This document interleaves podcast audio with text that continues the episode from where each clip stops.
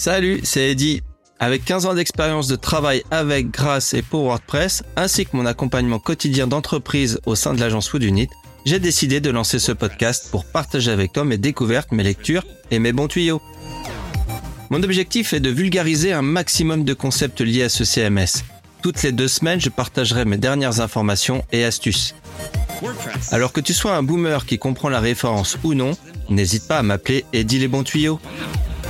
Que tu sois développeur, blogueur, débutant ou professionnel, abonne-toi dès maintenant pour ne rien manquer de mes prochains épisodes et faire de ce podcast ton rendez-vous WordPress régulier. Dans cet épisode, le chiffre du jour sur WordPress, une info sur la CNIL et les IA, un outil WordPress bien utile, WordPress sans tête, un nouveau podcast sur WordPress et enfin le dossier du jour, prospérer en tant qu'agence WordPress sans développeur à temps plein avec nos invités Sarah et Déborah. Le chiffre du jour. C'est 20. Évidemment, vous n'avez pas pu manquer cet anniversaire puisqu'en effet, WordPress fête ses 20 ans cette année. Le 27 mai 2003, Matt Mullenweg et Mike Valdry publiaient la première version de WordPress basée sur un fork du CMS Cafelog. Depuis lors, WordPress a parcouru un chemin extraordinaire, transformant le paysage du web et devenant l'un des systèmes de gestion de contenu, CMS, les plus populaires au monde. Le succès de WordPress repose en grande partie sur sa capacité à évoluer et à s'adapter aux besoins changeants des utilisateurs.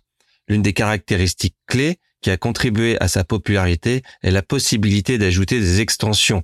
C'est en 2004 qu'ils ajoutent cette fonction dans le CMS. Aujourd'hui, le référentiel officiel de WordPress propose plus de 58 000 extensions, sans compter les nombreuses extensions premium. Cette flexibilité permet aux utilisateurs de personnaliser leur site selon leurs besoins spécifiques il s'agit de fonctionnalités avancées, de l'intégration de médias sociaux ou de la gestion des performances. Outre les extensions, WordPress a également révolutionné la personnalisation des sites web grâce à ses thèmes. Avec plus de 8000 thèmes disponibles, les utilisateurs peuvent donner une apparence unique à leur site en un instant. Les thèmes offrent une variété de design, de mise en page et de fonctionnalités permettant à chacun de créer un site qui reflète sa vision créative ou l'identité de sa marque. La croissance de WordPress est tout simplement impressionnante. À ce jour, plus de 40% des sites web visibles sur Internet utilisent WordPress comme CMS. En 2021, cela représente plus de 40 millions de sites comparé aux 10 millions de sites en 2011. Cette adoption massive témoigne de la confiance accordée à WordPress par des individus, des bloqueurs, des entreprises, des organisations à but non lucratif et même des gouvernements du monde entier.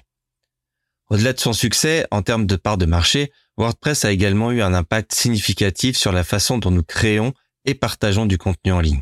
Il a démocratisé la publication sur le web, permettant à chacun, qu'il s'agisse d'un amateur passionné ou d'un professionnel chevronné, de partager ses idées, son art ou son expertise avec le monde entier. WordPress a donné une voix à de nombreuses communautés et son engagement vers la philosophie open source a favorisé la collaboration et l'innovation au sein de sa vaste communauté mondiale. Alors que WordPress célèbre son 20e anniversaire, il est clair que son avenir est aussi prometteur que son passé. L'introduction de l'éditeur de blog Gutenberg a ouvert de nouvelles possibilités de création de contenus riches et dynamiques. De plus, WordPress explore continuellement de nouvelles avancées technologiques telles que l'intelligence artificielle et la réalité virtuelle pour offrir des expériences web encore plus captivantes. En conclusion, je pourrais dire que les 20 ans de WordPress sont un témoignage de son impact et de son évolution remarquable dans le monde du web. Depuis ses modestes débuts en tant que plateforme de blogging, WordPress est devenu un pilier incontournable pour la création de sites web de toutes sortes, des blogs personnels aux sites d'entreprises de renommée mondiale. Alors que nous célébrons les 20 ans de WordPress, nous sommes impatients de voir ce que l'avenir réserve à cette plateforme innovante. Les prochaines années promettent de nouvelles fonctionnalités, des avancées technologiques et une expérience d'utilisation toujours plus riche. Félicitations WordPress pour ces deux décennies d'innovation, de croissance et d'impact sur le web que cette réussite perdure et continue d'inspirer la création en ligne pour les années à venir. Devant les récentes actualités sur l'intelligence artificielle et en particulier des IA dites génératives telles que ChatGPT, la CNIL publie un plan d'action pour un déploiement de systèmes d'IA respectueuses de la vie privée des individus. Depuis plusieurs années, la CNIL s'engage dans des travaux visant à anticiper et répondre aux défis posés par l'intelligence artificielle. En 2023, elle étendra ses actions pour inclure les caméras augmentées et souhaite élargir ses travaux aux IA génératives, aux grands modèles de langage et aux applications dérivées, notamment les chatbots. Le plan d'action de la CNIL repose sur quatre volets essentiels. 1. Comprendre le fonctionnement des systèmes d'IA et leurs impacts sur les individus. 2. Favoriser et encadrer le développement d'IA respectueuse de la vie privée. 3. Rassembler et accompagner les acteurs innovants de l'écosystème de l'IA en France et en Europe. Et 4. Auditer, contrôler les systèmes d'IA et protéger les droits des personnes.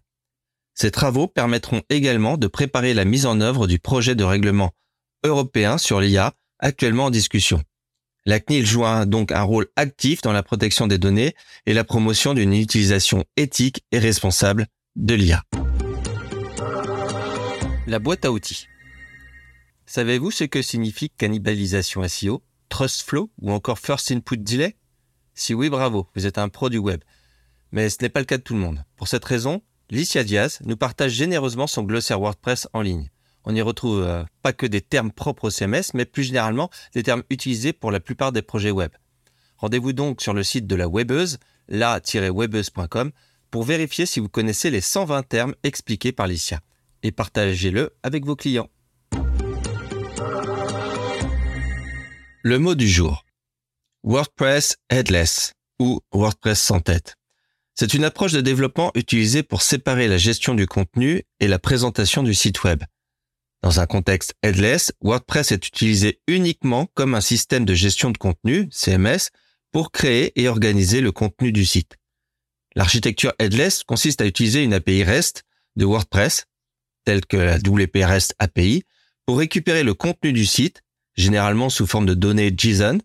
Ces données peuvent être ensuite utilisées par une application front-end, développée indépendamment pour afficher le contenu de manière flexible et personnalisée. En choisissant une approche headless, les développeurs peuvent utiliser des technologies modernes côté client telles que React, Vue.js ou Angular pour créer une interface utilisateur dynamique et réactive.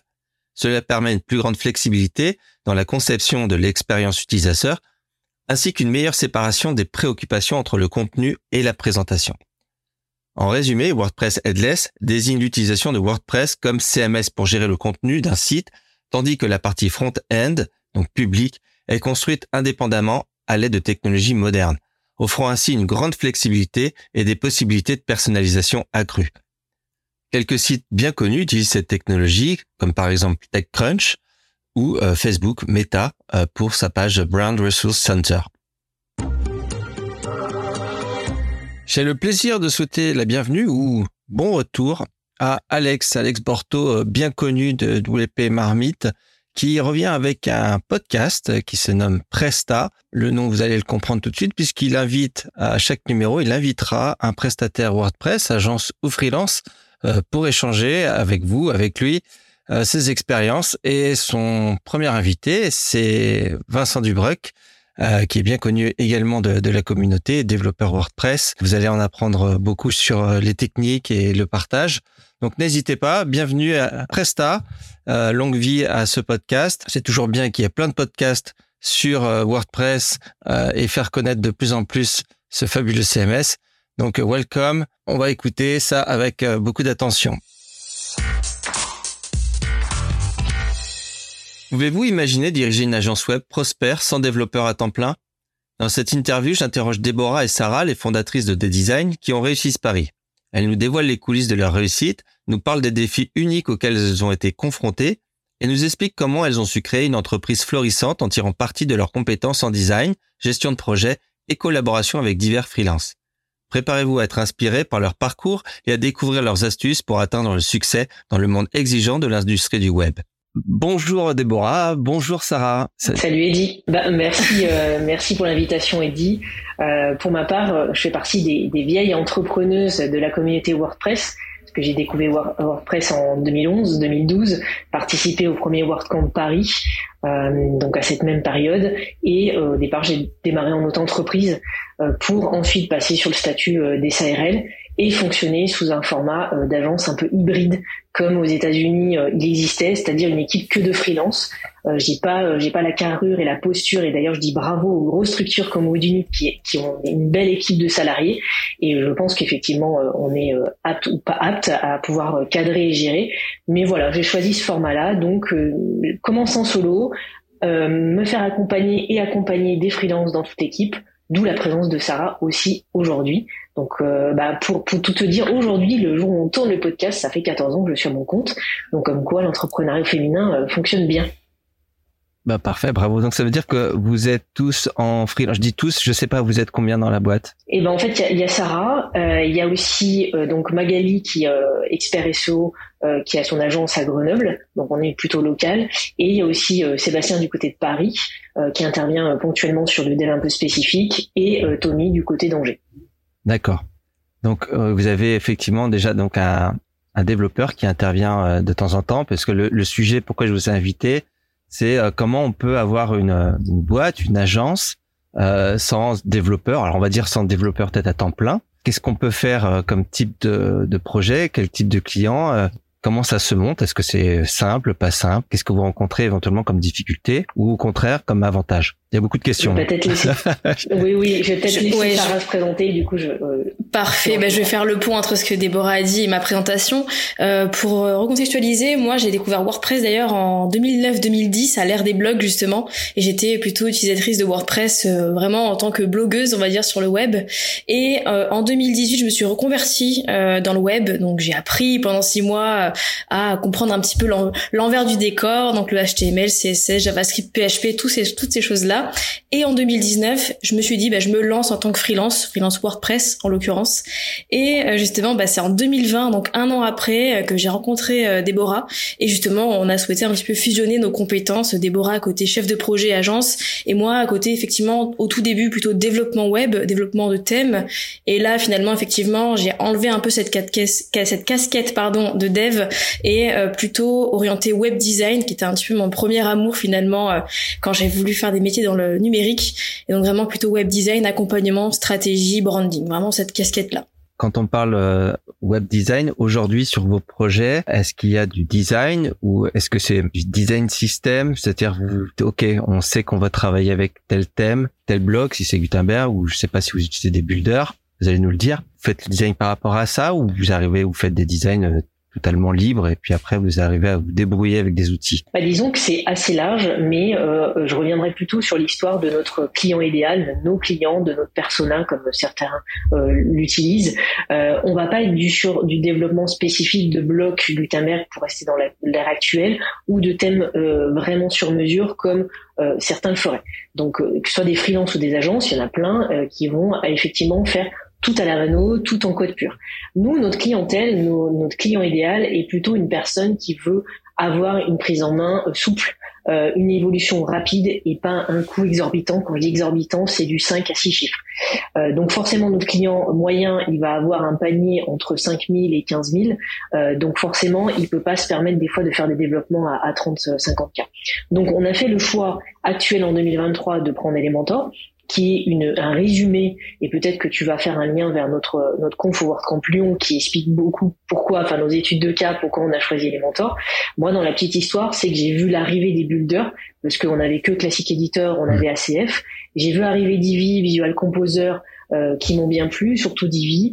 En, après, euh, en 2016, 2017, 2018, je me suis rendu compte de la lourdeur pour les clients parce qu'au niveau performance, sécurité, maintien, c'était de plus en plus compliqué. Et euh, l'arrivée de Elementor en bêta test, d'ailleurs pendant le, le documentaire qu'on a fait avec Emily, on a pu rencontrer la team justement en bêta test Elementor. Et là, on s'est rendu compte qu'il y avait une véritable souplesse qui est en train, encore une fois, ceux qui, qui sont échos et qui font une veille dessus, il y a vraiment une potentialité. Elementor a été un choix évident. Alors si, si Gutenberg avait été plus euh, en avant, je pense que je me serais posé plus la question de me dire je m'oriente de plus en plus vers Gutenberg. Mais pour moi, j'ai tellement pris une habitude et puis mes clients sont et puis il y a tellement une communauté qui s'est créée même à l'intérieur d'Elementor qu'on fait le choix d'être 100% euh, voire presque 100% euh, Elementor pour ce type de client. Oui, je vais compléter, je vais revenir plus sur la partie euh, technique, vraiment euh, concret euh, de ce qu'on fait pour nos clients. Effectivement, on a quand même différentes typologies de clients parmi nos clients. On a ceux qui ne veulent pas forcément passer par la case web design. Et quand je dis web design, c'est vraiment de créer un design sur Figma. Donc effectivement, repasser par la case création de logo si ils en ont besoin, repasser par aussi le design system. Et pareil, je vais un peu repiquer là-dessus après vis-à-vis d'Elementor en l'occurrence. Mais effectivement, on a quand même différentes typologies. Et oui, on fait des design system pour des clients, des web design à proprement parler avant de l'intégrer avec Elementor. Et parfois aussi, on fait bah, du design directement dans Elementor vu qu'on à, force on commence un petit peu à le maîtriser au bout de quelques années pour moi même pour Déborah c'est vrai que du coup on a pris des raccourcis qui permettent d'aller un peu plus vite aussi pour certains projets. Et c'est aussi ce que nos clients nous demandent aussi hein, c'est assez agile et flexible. Donc oui on arrive à les accompagner à différents stades euh, d'avancement. Ceux qui ont des logos pas de logos. Ceux qui, ceux qui veulent un web design ceux qui n'en veulent pas. Mais en tout cas tout se retranche et tout converge à chaque fois sur Elementor. Et donc oui effectivement on fait du design system qui soit voilà vraiment fait designé charté euh, sur un on va dire bah, sur un, livrable ou alors directement euh, dans Elementor puisqu'elle nous permet quand même d'avoir un, semblant de design system avec les couleurs, les typos, etc. Et puis même euh, pour aller un peu plus loin quand tu parlais de, de blocs, dit on peut aussi euh, créer effectivement comme une espèce de bibliothèque de blocs à travers des modèles Elementor où le client on essaie de le familiariser à ça et de le faire un peu jouer au Lego et d'avoir un petit peu des choses qui reviennent à chaque fois, des en-têtes, des bandeaux header, footer, des sections héros, etc. Donc voilà, on arrive un petit peu à jouer avec tout ça. Et c'est vrai que ce qui est intéressant dans notre démarche, c'est que en tout cas, la façon dont on travaille et ce qu'on a arrivé un petit peu à, à mettre en synergie Déborah et moi, c'est vraiment bah, une méthodologie et effectivement Elementor qui est un peu euh, le pilier central finalement de notre collaboration et de comment on accompagne nos clients. Très bien. Donc en fait, vos et vos clients, vous les formez très rapidement. Euh, donc vous avez dit qu'il y avait euh, Magali, oui. Magali.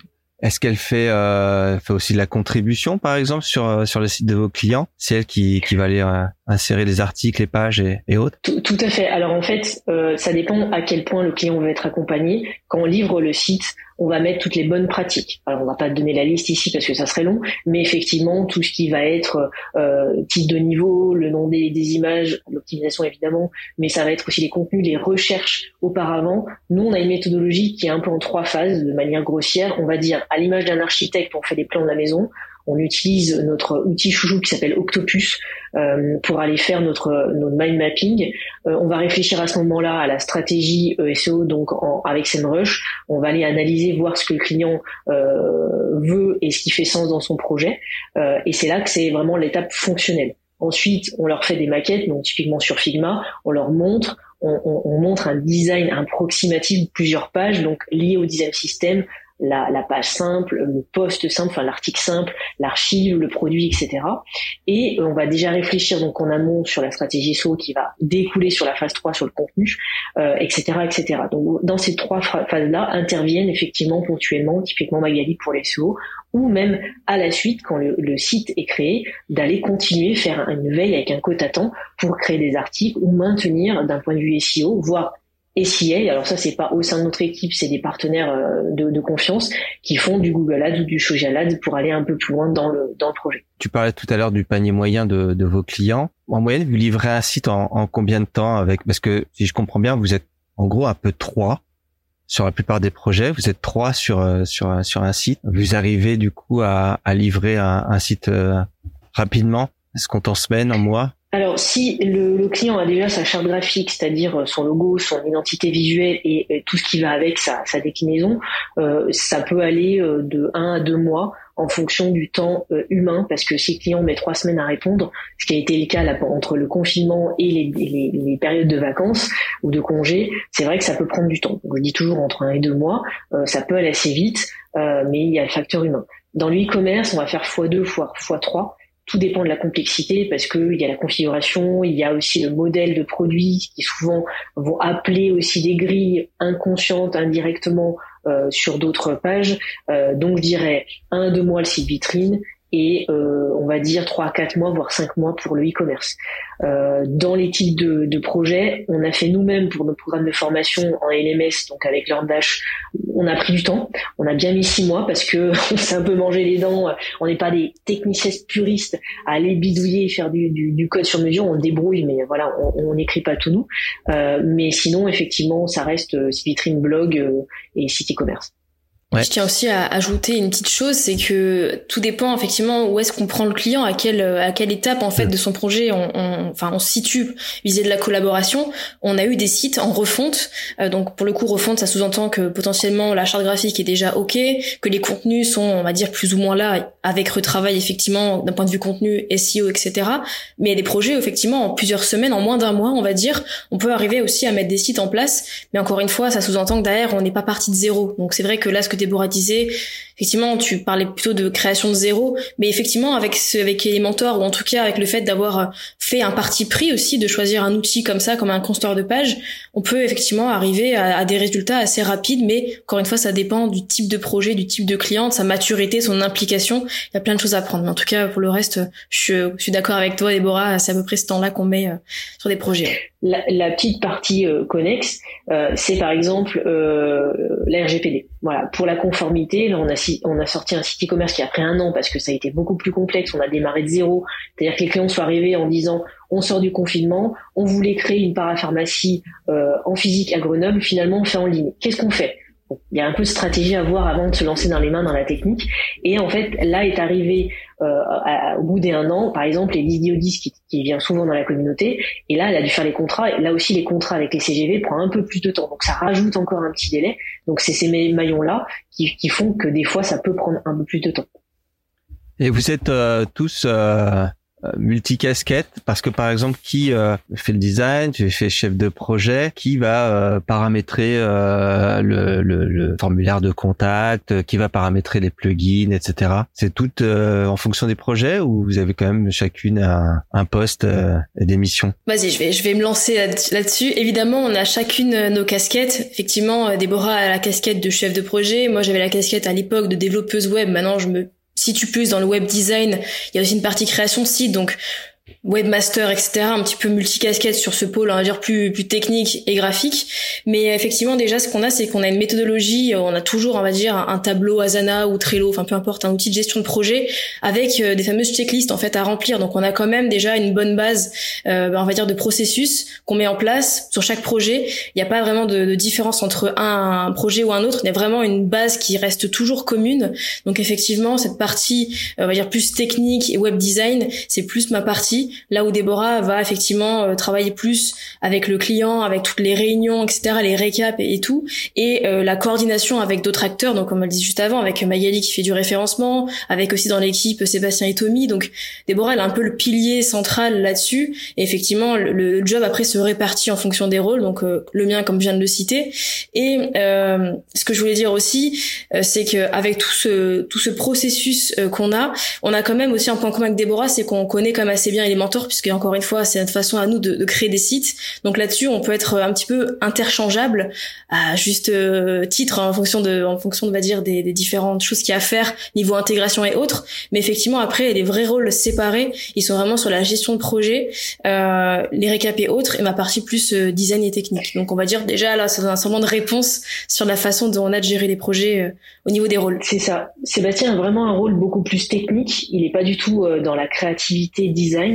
Euh, Tommy va être plus dans la créativité comme toi tu peux l'être euh, Sarah. Et il a aussi euh, cette facilité d'être un peu couteau suisse même s'il est galvaudé de pouvoir e-, e-, être un peu webmastering donc il peut très bien aller compléter une partie intégrer des produits rajouter une personnalisation sur une grille etc mais au sein de l'équipe enfin moi c'est comme ça que je fonctionnais depuis le départ. Je lâche l'ego et je dis moi aussi je suis peut-être chef de projet, mais peut-être que moi aussi je vais aller faire la modification de page à un moment donné parce qu'on est dans le rush et puis il faut le faire. Et Sarah est peut-être occupée avec un autre client sur un récap de design. Donc on fonctionne comme ça. Vu que entre guillemets ce ne sont pas mes bébés, ce ne sont pas mes salariés, euh, ben euh, ils sont libres et, pour moi ils sont au niveau de la pyramide, tout en haut, au même niveau que moi. Donc on s'interchange les rôles et c'est ça qui fait que aussi euh, on échange beaucoup et on se fait souvent des récapitulatifs en fin de semaine. on essaie d'appliquer la semaine de quatre jours, même si euh, parfois c'est un peu compliqué. Vous êtes tous en, télétravail du coup? Essentiellement. Bah, toi, toi, tu es sur Grenoble maintenant. Avant, oui, tu étais au sud. Magali est dans le coin aussi. Et sinon, effectivement, on est en télétravail. D'accord. Alors attention, je vais vous poser, ça va être la question piège. Euh, vous êtes toutes les deux des, spécialistes euh, d'Elementor. Demain, Elementor sort son CMS parce que c'est, c'est, ça sent un peu ça. Hein, depuis quelques temps, on se dit, en fait, il leur manque pas grand chose ils ont la communauté. Une fois qu'on a tout le builder, euh, finalement, il manque pas grand chose derrière euh, sur le CMS. Donc demain, Elementor euh, crée son CMS. Vous faites quoi? Vous switchez sur ce CMS ou euh, vous restez côté WordPress parce que parce que bah, la communauté, vous êtes impliqué, toute dans la communauté. Il n'y a pas de bonne réponse. Hein c'est sûr.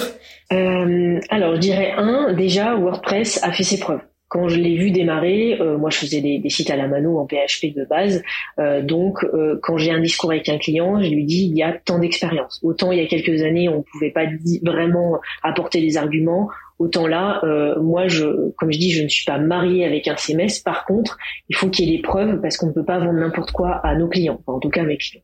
Donc ça, c'est important, cette première valeur. Donc même s'ils sortent un, CMS Elementor, je pense pas qu'ils vont abandonner les clients côté euh, WordPress.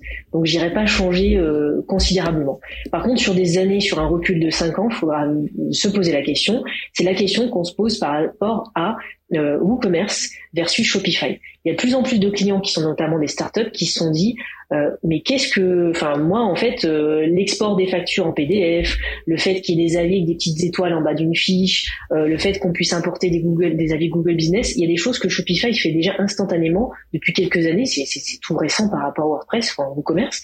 Donc je pense que sur le long terme, il y aurait des questions à se poser. Par contre, si c'est là demain, non, je n'irai pas changer. Après, s'il y a vraiment, je supprime, eux ils suppriment la partie WordPress et il y a que leur CMS, bah, il va falloir qu'on se réadapte même si euh, avec le peu de connaissances et de pratiques qu'on a avec Lutte, bah c'est pour moi c'est pas encore aussi puissant dans la pratique, euh, mais c'est pas la c'est pas le même scope. Par contre, si oui, si j'avais découvert plus tôt, c'est clair que il n'y aurait pas eu photo euh, là-dessus. Mais peut-être que tu vas compléter un peu ce que je dis. Oui, je, je, vais compléter dans le sens où déjà, euh, c'est comprendre ce dont le client a besoin et savoir quoi lui vendre. Je suis d'accord avec toi, Déborah, il faut avoir du recul sur ce qu'on vend à nos clients, euh, dans le sens où on peut pas euh, vendre absolument tout et n'importe quoi euh, parce que c'est à la mode, parce que ça vient de sortir. Voilà, ça c'est ça c'est évident. Euh, là, de but en blanc, je dirais que si moi, en tout cas, si on pose la question uniquement à moi, je dirais que non, je migrerai pas pour autant euh, sur le CMS de d'Elementor. Déjà parce qu'effectivement, il faut le tester, faut avoir un petit peu de recul, et déjà parce que je me dis, on a aussi beaucoup de, bah, on va dire, de logique métier, de process qui sont applicables à WordPress et avec tout ce qu'on fait.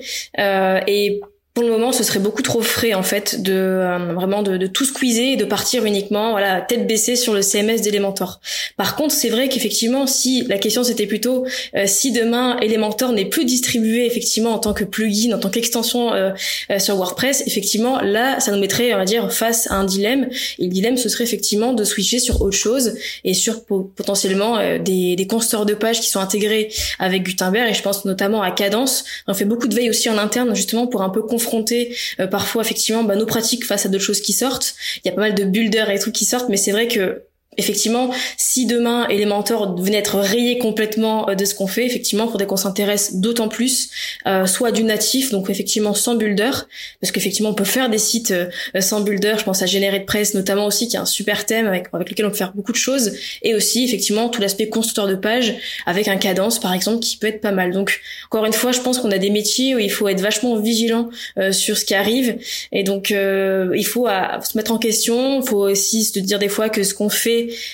bah, est-ce qu'on continue de le faire comme ça? Est-ce qu'on améliore notre process? Est-ce qu'on regarde pas aussi ce qui se passe à côté? Je pense que ça, c'est une vraie richesse aussi en interne de faire de la veille et de pas rester figé sur une technologie. Euh, on, va dire, on fait souvent des blagues entre collègues en disant ceux qui sont restés sur Bootstrap alors qu'il y a d'autres choses qui existent avec Tailwind et autres. Voilà, je pense qu'il faut vraiment se poser des questions et vraiment être curieux parce qu'on est dans une communauté qui est vachement riche. Donc en tout cas, demain, si euh, WordPress, si Elementor, pardon, devait créer son CMS eh ben la réponse en tout cas pour moi c'est non. Mais encore une fois, faut rester vigilant et faut euh, voilà, faut un petit peu faire de la veille. Très bien. On, parlait de, vous avez nommé plusieurs, euh, extensions. Hein. Déjà, et les mentors. Hein. Comment vous gérez ça? Ça peut intéresser les, les freelances comme les petites agences ou, structures de, de, votre taille? C'est comment vous gérez les licences par rapport à vos clients? Vous avez des, des licences euh, agences ou est-ce que vous faites prendre les licences par vos clients? Comment comment vous gérez ça? Alors au sein de, de, de Design, donc ma structure première, puisque Sarah a aussi sa, sa société, euh, je pense que toi tu fonctionnes pareil que moi pour les, les quelques échanges qu'on a eus. Euh, c'est assez simple. Dans la maintenance préventive, on leur dit que on s'occupe des licences.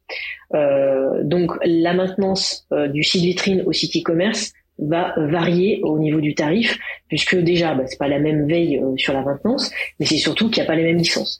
Un site e-commerce, il va peut-être avoir deux fois, trois fois plus de licences euh, pour des cas premium, hein, euh, parce qu'il y a aussi des extensions gratuites qui font le job.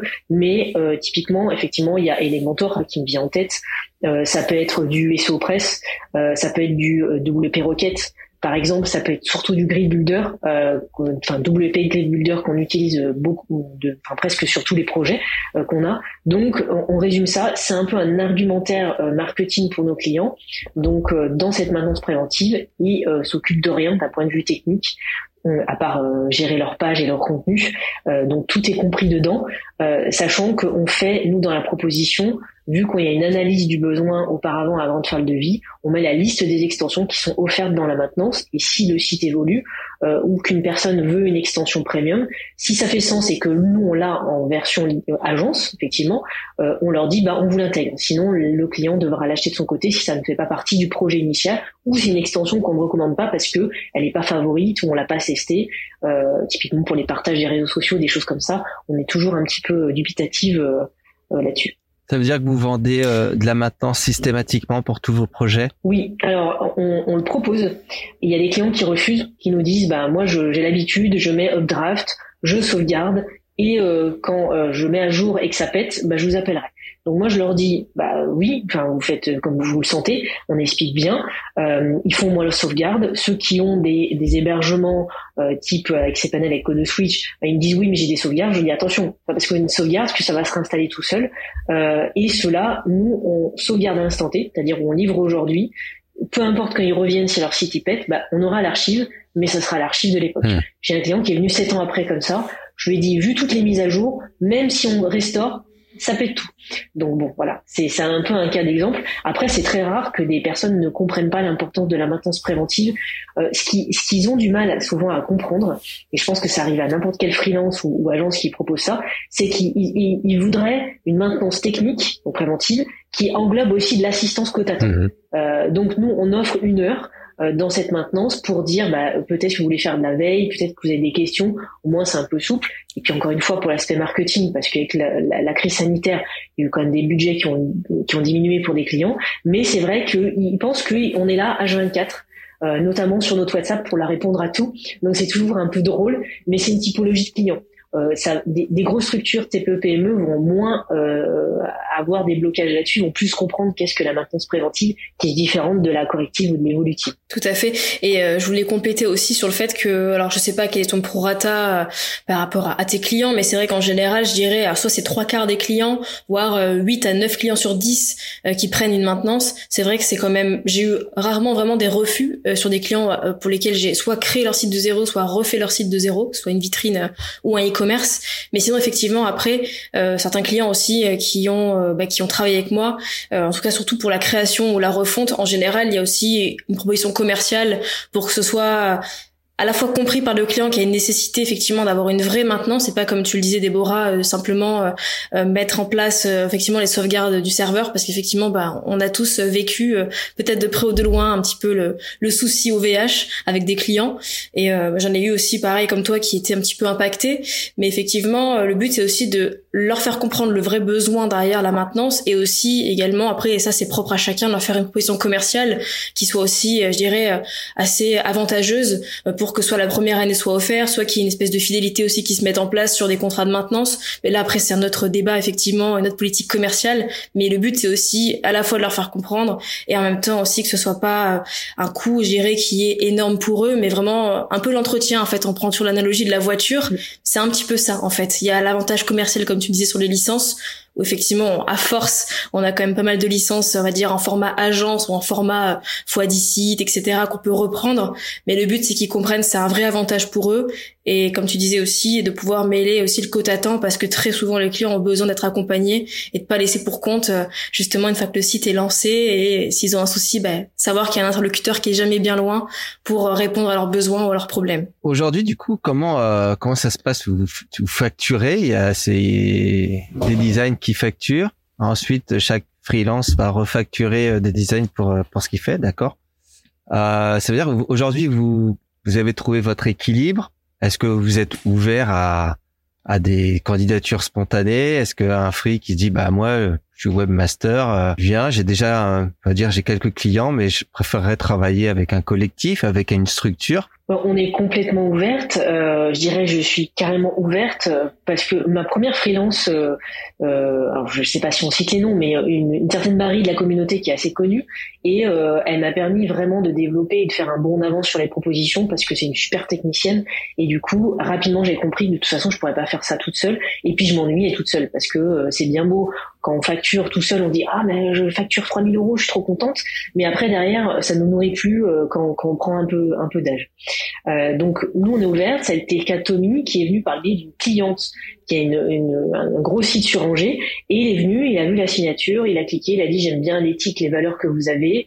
Euh, dans votre équipe, il y a, y a, y a qu'un gars, euh, bah, j'ai envie de venir renforcer la partie euh, masculine. Et j'ai dit bah c'est plutôt cool. Il m'a montré des réalisations et je lui dis je ne peux pas t'assurer un salaire parce que je suis pas là pour euh, vraiment assurer ce côté-là, mais ponctuellement il donne des cours dans une école en ligne aussi, donc euh, pourquoi pas? Parce que ça amène du frais. Mais il y a aussi en dehors, nous on a un programme de formation, on a aussi des personnes freelance qui nous aident sur notre com parce que faire des vidéos, faire des visuels, gérer toutes nos interviews, bah à un moment donné on, notre cerveau sature et puis il y a que 24 heures dans une journée, donc donc on est toujours ouverte aux propositions. Et je trouve, avec euh, mon, expérience un peu avancée quand même, que euh, on a besoin euh, de cerveau frais. c'est bien beau de dire oui, j'ai l'habitude, etc. Mais on tourne vite en boucle. moi, j'aime bien qu'on m'apporte plein de, plein de nouvelles idées parce que ça fait du bien et on n'a jamais la sens infuse tout seul. Quoi. Donc, un grand oui. Bon, attendez, vous allez recevoir plein de candidatures dans ce cas. ça. Parce que là, nous, on avait ouvert un poste webmaster, on a reçu des dizaines et des dizaines de CV. Donc, euh, c'est normal. Donc euh, voilà, dans la communauté, quand on sait qu'il y, a, de la place, et c'est bien un freelance, mais à un moment donné, euh, on a envie d'échanger, d'avoir des valeurs communes. Donc ouais, attendez-vous à recevoir plein de CV. pour compléter ce que tu dis, Eddie, c'est vrai qu'en plus, en tout cas, c'est un petit peu les valeurs qu'on partage avec Déborah, c'est de créer du long terme en fait, parce qu'effectivement, très souvent, on peut avoir des prestations, que ce soit one shot avec le client, mais aussi one shot avec d'autres collaborateurs, que ce soit des agences quand on est freelance et vice versa. Et effectivement, c'est vrai que là où on s'est retrouvé et pourquoi ça a matché avec Déborah quand on s'est rencontrés il y a trois ans pour travailler ensemble sur des projets, c'est qu'on a une vision long terme de construire un vrai partenariat et de pas se dire on fait une mission de temps en temps ensemble, on voit si ça marche. Non, le but c'était vraiment de mettre en commun un peu nos forces parce qu'effectivement, comme disait Déborah, hein, au bout d'un moment, même moi qui est plus, on va dire, j'ai plus une, fibre artistique, une, une fibre créative, euh, le but c'est de pas rester toute seule parce qu'effectivement il y a tout ce qui est, comme on disait tout à l'heure, tout ce qui est SEO, même si on a les bonnes pratiques, on a toujours besoin effectivement de quelqu'un qui ne fait que ça. Idem pour tout ce qui est SEA et autres. Et effectivement, on est tous vraiment un bout du puzzle en fait euh, bah, pour construire quelque chose de plus grand. Et on a toujours besoin des autres. Donc oui, euh, avoir des gens en plus dans l'équipe, en tout cas dans ce collectif, comme tu dis, c'est chouette, mais avec une vraie visée long terme. Hors de question de faire du mercato du freelance comme on a pu malheureusement voir effectivement dans d'autres euh, communautés ou dans d'autres choses. Le but c'est vraiment d'avoir un vrai partenariat et de voir vraiment loin parce que le web c'est vraiment quelque chose de riche et qui évolue très vite, donc il euh, y a de quoi faire et tous ensemble main dans la main euh, vers l'avenir quoi. bon ouais, très très bien. Donc on rappelle euh, le nom de la, de la boîte, c'est D-Designs. Une conclusion? Euh, je dirais que c'est, c'est chouette, euh, cette proposition va dans ce sens, c'est que dans la communauté euh, WordPress, euh, moi j'ai jamais découvert de concurrence. Parce que on a tous un tronc commun qui est WordPress, il y a plein d'extensions, on a parlé des builders, il y a plein de façons de faire des thèmes sur mesure, de concevoir un projet de site, quel que soit aussi le type de client ou la structure qu'on a en face.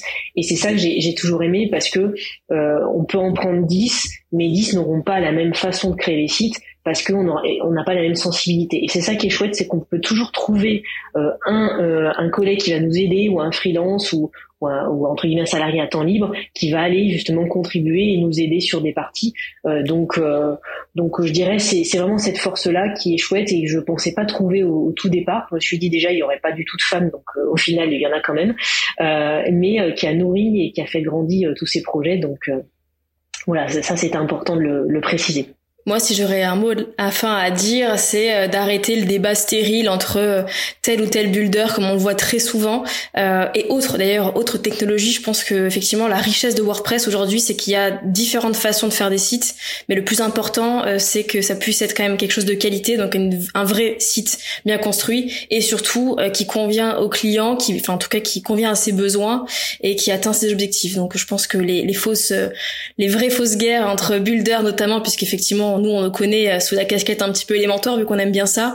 En vrai, c'est un débat qui est stérile. Je pense qu'il faut vraiment voir beaucoup plus loin que le simple débat et, et être là dans une communauté open source pour s'entraider et pousser, on va dire, la qualité vers le haut et effectivement à proposer de vraies solutions à des clients et pas des débats stériles qui n'avancent pas justement le but de la communauté, le but de WordPress. Surtout que les clients, des fois, ils ne comprennent rien à la technique très souvent.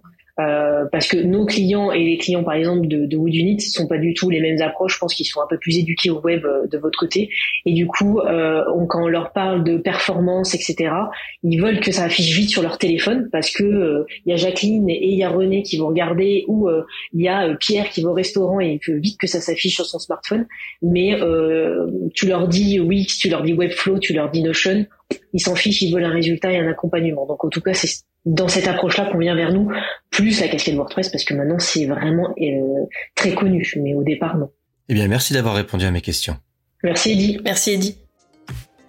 Je remercie la communauté WordPress et tout particulièrement les personnes actives du Slack WordPress FR qui sont une source quotidienne d'informations. Alors n'hésitez pas à rejoindre cette formidable famille si ce n'est pas encore le cas et venez me solliciter si vous avez des informations à transmettre via ce podcast. Merci de votre attention et je vous donne rendez-vous au prochain numéro.